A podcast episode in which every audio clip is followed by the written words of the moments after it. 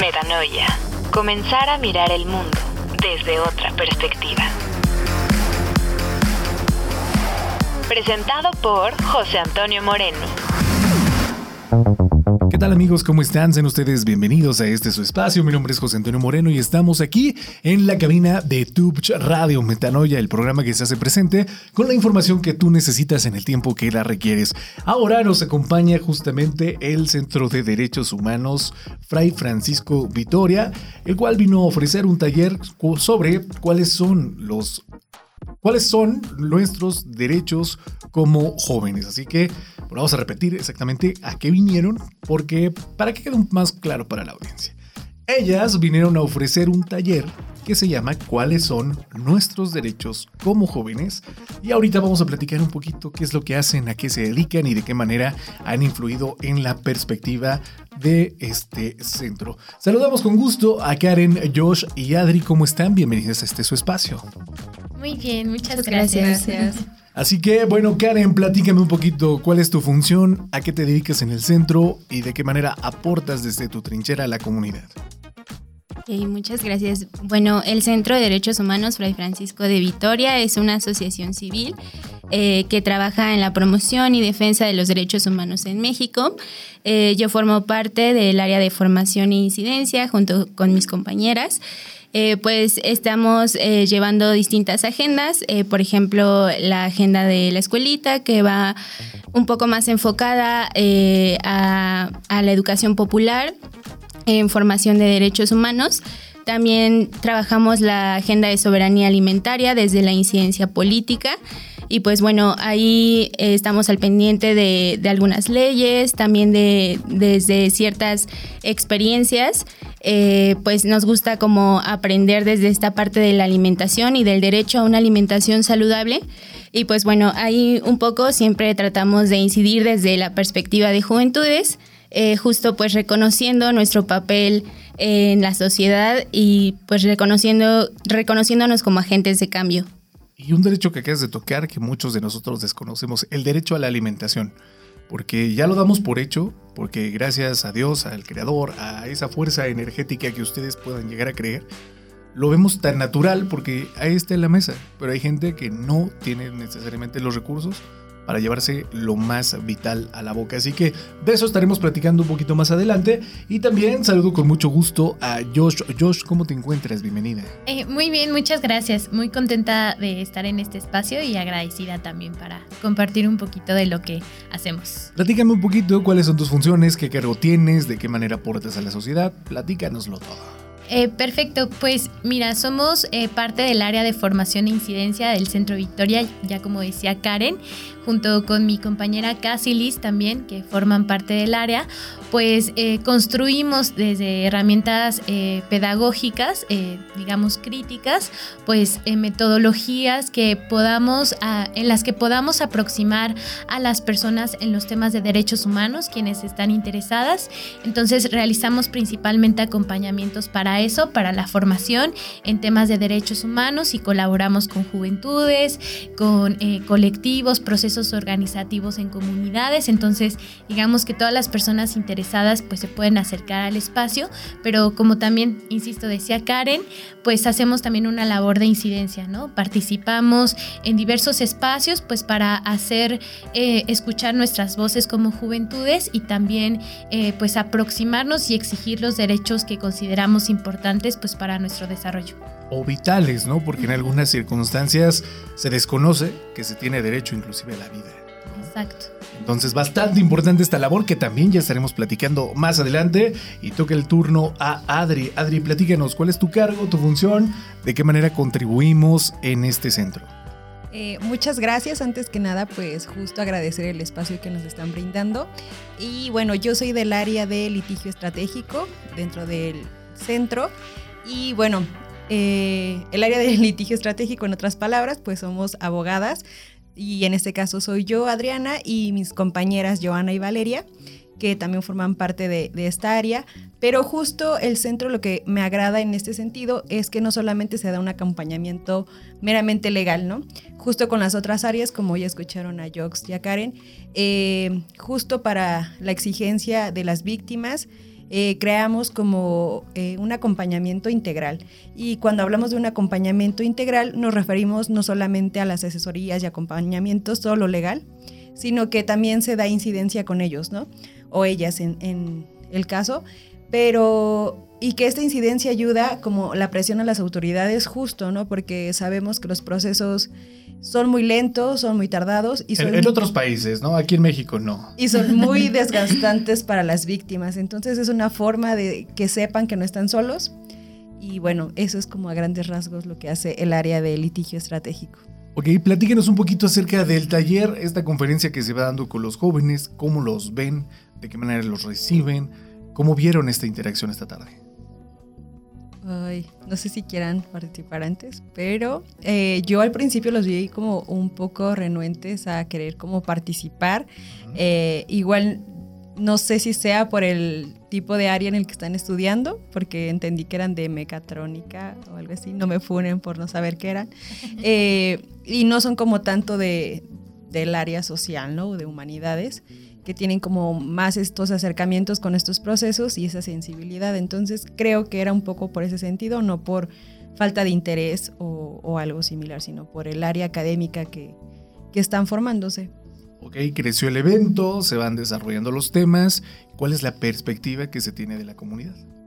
Eh, pues creo que en realidad siempre ha sido muy difícil aproximarnos a los temas. Sabemos, todas las personas sabemos que tenemos derechos, pero al momento justo de poder, eh, digamos, aprender un poco de ellos, pues es difícil como hacer esa conexión, porque como decías hace un momento, ¿no? El derecho a la alimentación es algo que quizá lo vemos o lo damos ya por hecho todos los días, pero cuando miramos con esa perspectiva de derechos humanos, decimos, bueno, ¿cómo lo vivo?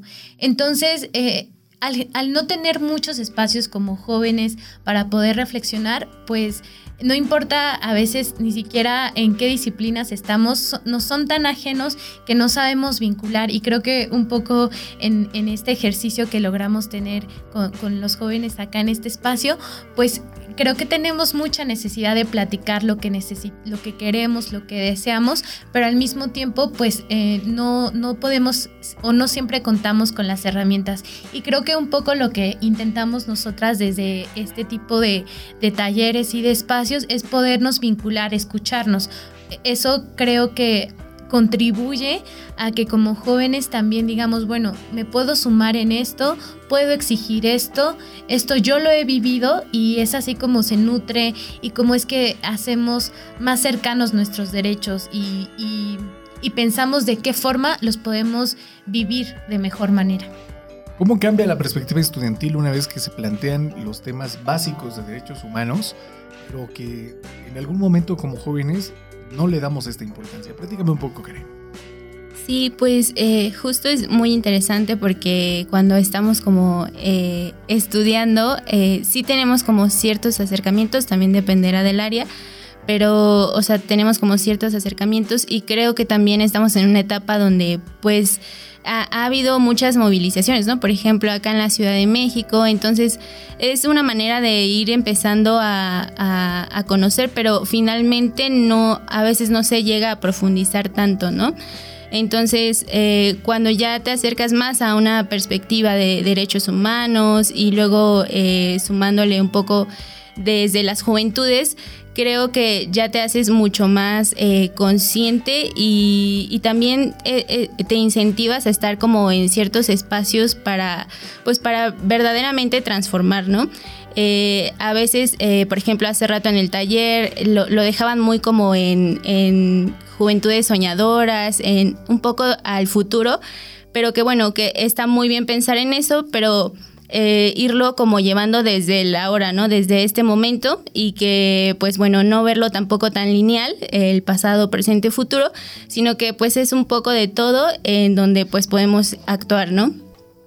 Platíquenme un poquito que hablamos acerca de las juventudes. ¿Quiénes son las juventudes en México? Eh, pues pues bueno, eh, digamos que de acuerdo a, de manera institucional y también con algunos datos, pues somos una población grande, al menos en México. Eh, somos un poco más de 37 millones de jóvenes eh, que van de los 18 a los 29 años es más o menos la temporalidad que, de acuerdo al Instituto Mexicano de la Juventud, pues somos los que se reconocen como las juventudes. Sin embargo, también dentro de estas definiciones y de estos números que son grandes, pues hay que recordar que las juventudes son diversas y que partimos de contextos y de historias muy, muy diferentes y que eso también eh, caracteriza mucho a ese momento etario. Eh, eh, normalmente dentro del imaginario o digamos de lo que pensamos como sociedad, pues es un sector que se visibiliza como un sector sin experiencia, eh, en proceso de maduración, eh, a lo mejor con la dificultad de decidir. Y como bien decía Karen, eh, pues como un sector que se vislumbra para el futuro. Sin embargo, en el presente estamos haciendo cosas, somos actores de, estas realidades y eso es un poco también lo que eh, abordamos desde el centro, que miremos a las juventudes no como personas ni seres sin experiencia, sino que también están contribuyendo y desean contribuir a la transformación de la realidad. Y, creo que eso a grandes rasgos es también lo que caracteriza a la juventud en México. Por ahí, em, pues tenemos antecedentes muy importantes por ejemplo, como el movimiento de, 1968, que, fue un movimiento de juventudes, pero que también fueron criminalizadas e inclusive asesinadas por pues pelear el derecho a la educación, ¿no? Entonces, como vemos, los jóvenes hemos estado en la historia del país eh, de muy diversas formas y que pues también debemos de dejar de ser vistas como eh, personas a lo mejor rebeldes o que eh, no escuchamos, sino al contrario, que, deseamos mucho poder transformar nuestras realidades. Justamente hablando de realidades y del impacto social que tiene la juventud en México, ¿cuáles son los derechos que más se violan en la juventud? Y vámonos cortos, ¿no? Porque podemos tener una lista bastante larga, pero por lo menos los tres principales. Mm, pues no sé si sean los principales que se violan, pero creo que sí son los principales que nos tienen en incertidumbre eh, y que se repiten en la mayoría de las conversaciones de las juventudes, que son pues el derecho a un trabajo, ¿no? O la estabilidad laboral. El conseguir un trabajo formal, digámoslo, o estable, que les permita desarrollarse en el sentido económico y de esa manera su independencia, pues es un escenario que a la mayoría le preocupa, ¿no? Porque no, eh, no existen estos empleos, puesto que justo por la juventud se le vuelve a, decir que no tiene experiencia, que no es capaz y demás prejuicios que tiene eh, la mayoría de la sociedad hacia la población joven. Y otro, igual que creo que nos preocupa mucho, pues es el derecho a una vivienda digna, ¿no? Creo que en estos momentos imaginar una propiedad nuestra, pues está por los sueños, ¿no? Está súper alejado de nuestra realidad. Y entonces eso también se vuelve un problema, ¿no? Y más porque existieron contextos donde nuestros papás o abuelos, eh, pues a nuestra edad, entre 18 o 29 años, eh, pues ya tenían algún terreno, ¿no? Y nosotros pareciera que pues no vamos a ser eh, pues dueños de alguno, ¿no? Es triste, pero creo que también es algo que nos preocupa a las juventudes. Y otro pues es justo el derecho a la salud, que creo que se está eh, igual focalizando mucho tanto la salud física como la salud mental, que creo que es algo que la juventud en estos momentos ha eh, deslumbrado un poco más que a las generaciones anteriores y que les preocupa mucho, ¿no? La salud mental, eh, acompañada obviamente de la física y que creo que eso también se evidenció mucho en pandemia, donde la juventud justo no fue un, una población que contemplaran como ahí, ¿no? O sea, solo estábamos en el limbo porque pues a la juventud resiste, ¿no? Entonces se nos quedó hasta el último plano. Sabemos que obviamente hay poblaciones que necesitan como las poblaciones de tercera edad por las condiciones físicas y demás, pero pues eso no quiere decir que tampoco nos abandonen, ¿no? Entonces, por ese lado creo que son los principales que a la juventud en este momento eh, tenemos mucho en común en las pláticas. Ustedes como activistas o agentes de cambio, no sé con qué figura se identifican, ¿por qué sería importante recordarle a los jóvenes que lleva este grado de complicidad el luchar por sus propios derechos? Porque a veces los dejamos como en última instancia, ¿no? pero si no hay alguien que trabaje, si no hay alguien que opere, alguien que vigile que se cumplan estos derechos y obligaciones, pues ¿por qué darle a los jóvenes esta materia? Pues eh, yo creo que siempre eh, apelamos en nuestros sueños, en nuestras metas a una vida digna, ¿no? A, lo que se nombra así. Y, yo creo que eh, justo cuando vas conociendo, vas conociendo otras realidades, aprendiendo sobre derechos humanos, pues como decía antes, te haces más consciente hasta desde tu propia historia, ¿no? Por ejemplo, en mi caso, yo decía como en el tema de alimentación, eh, cómo me fui enterando de temas tan complejos como el derecho a la salud, eh, el derecho a, la salud y a una alimentación adecuada. Eh, a estas alturas, si yo creo que si hubiese sido desde la niñez, mi, salud hubiese sido mejor, ¿no? Y, y por lo tanto, también la de mi familia y demás.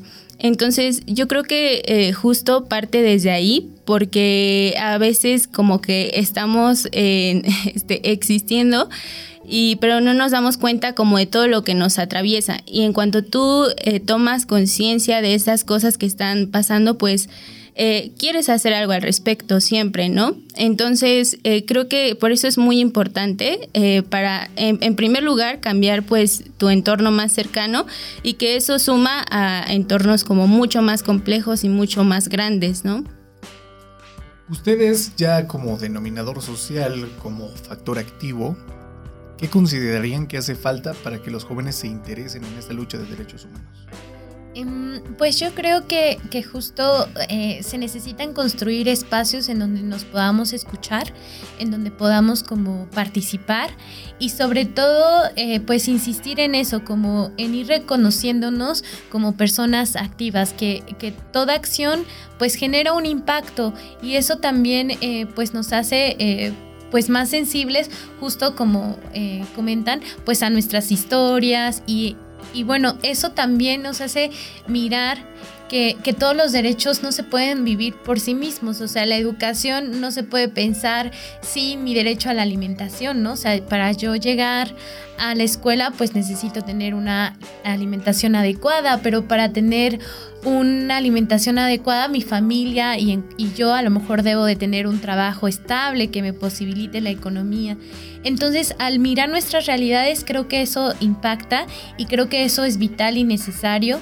Y creo que eh, también es muy importante eh, llamar a las instituciones pues encargadas de, un poco visibilizar a esta población a que em, digamos puedan generar mecanismos o instrumentos que posibiliten el acceso a las juventudes en estos derechos.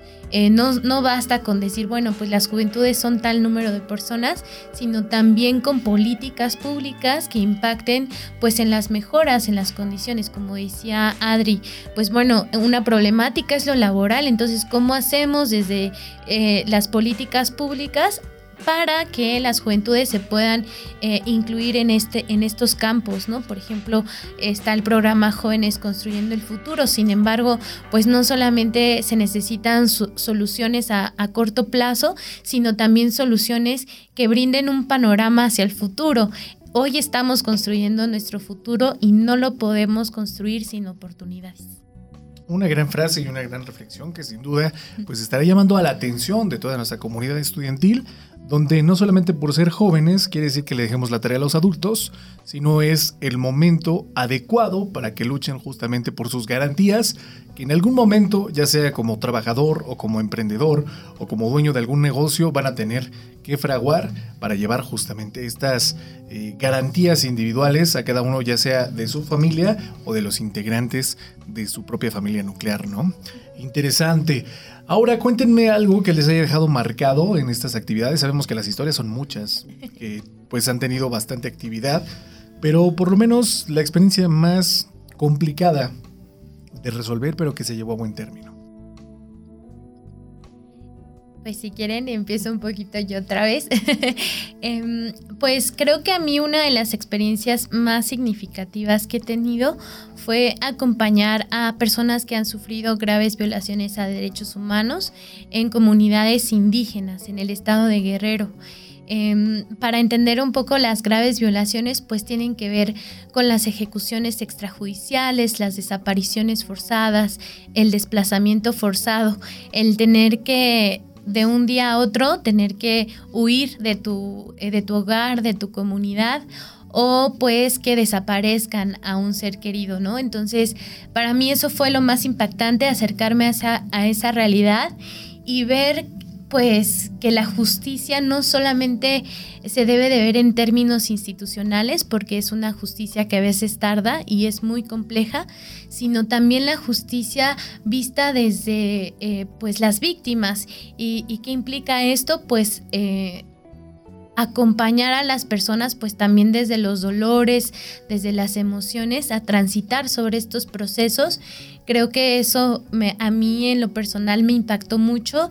Eh, vivo en otro contexto, quizá con un poco más de privilegios y el poderme aproximar eh, a, estas comunidades, pues fue una, una experiencia que, que realmente marca mucho y que también me permite pues imaginar de qué, qué otras herramientas son necesarias eh, compartir eh, en los espacios y de formarme también desde lo que yo sé para poder seguir acuerpando a, estas personas que nunca pidieron pues ser... Em, eh, pues ser desplazadas o vivir una situación de violencia, sin embargo la viven y siguen caminando pues para la búsqueda de justicia, para que sean escuchadas, para que no se vuelva a repetir y para que el daño que, se causó pues pueda ser reparado de una forma no solamente en términos monetarios, sino también en, en cuestiones sociales, inclusive pues de, perdón, ¿no? Para, para, las comunidades. Y bueno, creo que eso ha sido algo que, me ha impactado y que me ha hecho ser más sensible a, los contextos que, vivimos en México, eh, que tienen mucha violencia. Por recordarle también a toda nuestra audiencia que tenemos justamente un podcast que se llama Nadie merece desaparecer y estábamos hablando de todo este contexto social a través del Centro de Derechos Humanos del Tecnológico Universitario del Valle de Chalco, que ya está disponible en todas nuestras plataformas. Pero Karen, también tenías una anécdota. Sí, pues yo creo que eh, la, historia que más me ha atravesado me ha generado mayor impacto, pues fue en el Oxochitlán, Flores Magón. Eh, en Oaxaca hicimos un acompañamiento eh, y facilitamos algunos talleres para las mujeres eh, mazatecas que, defienden esta lucha de los presos políticos y que bueno, o sea, se veían rebasadas por múltiples violencias, ¿no? Pero algo que a mí me llamó mucho la atención fue que pues durante estos días este, del foro, eh, tuvimos la oportunidad de compartir el espacio cuando cocinaban eh, tamales del libro este, y, ver cómo pues compartían, ¿no? O sea, el contexto era muy difícil, muy complejo, pero algo que sí era muy notable pues era esta colectividad, no solo desde las mujeres, sino desde también los jóvenes, este, la niñez, y que todos estaban participando para que después de, pues, de estas movilizaciones eh, pudieran comer, compartir un espacio.